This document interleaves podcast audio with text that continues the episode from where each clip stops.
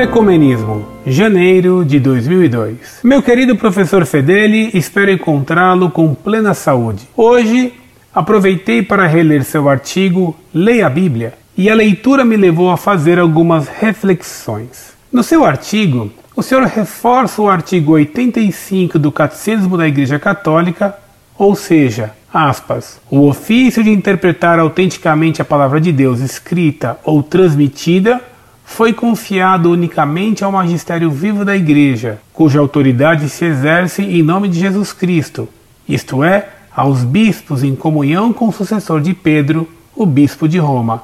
Fecha aspas.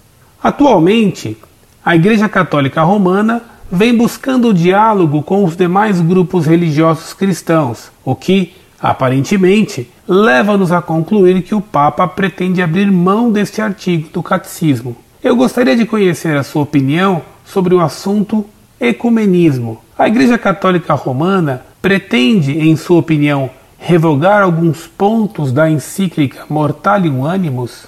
A graça e paz de nosso Senhor e Salvador Jesus Cristo. Atenciosamente. Muito prezado, salve Maria. A Igreja não pode revogar a doutrina da Mortalium Animus. Ela não pode revogar a doutrina que ela sempre ensinou. O movimento ecumênico foi várias vezes condenado pela Igreja. Por exemplo, quando os americanistas organizaram o Congresso ou Parlamento das Religiões de Chicago na última década do século XIX, o Papa Leão XIII os condenou na encíclica Testem Benevolência. Depois, Pio XI condenou o movimento ecumênico de Abel Lambert Baldin, um precursor do ecumenismo atual e da nova missa de Paulo VI, na encíclica Mortalium Animus, isso em 1929. O indiferentismo religioso, a liberdade de religião, foram condenados por inúmeros documentos pontifícios. Essas condenações não foram e nunca poderão ser anuladas nem contrariadas. O Concílio Vaticano II, que não é um concílio dogmático infalível, mas apenas pastoral, lançou o atual movimento ecumênico.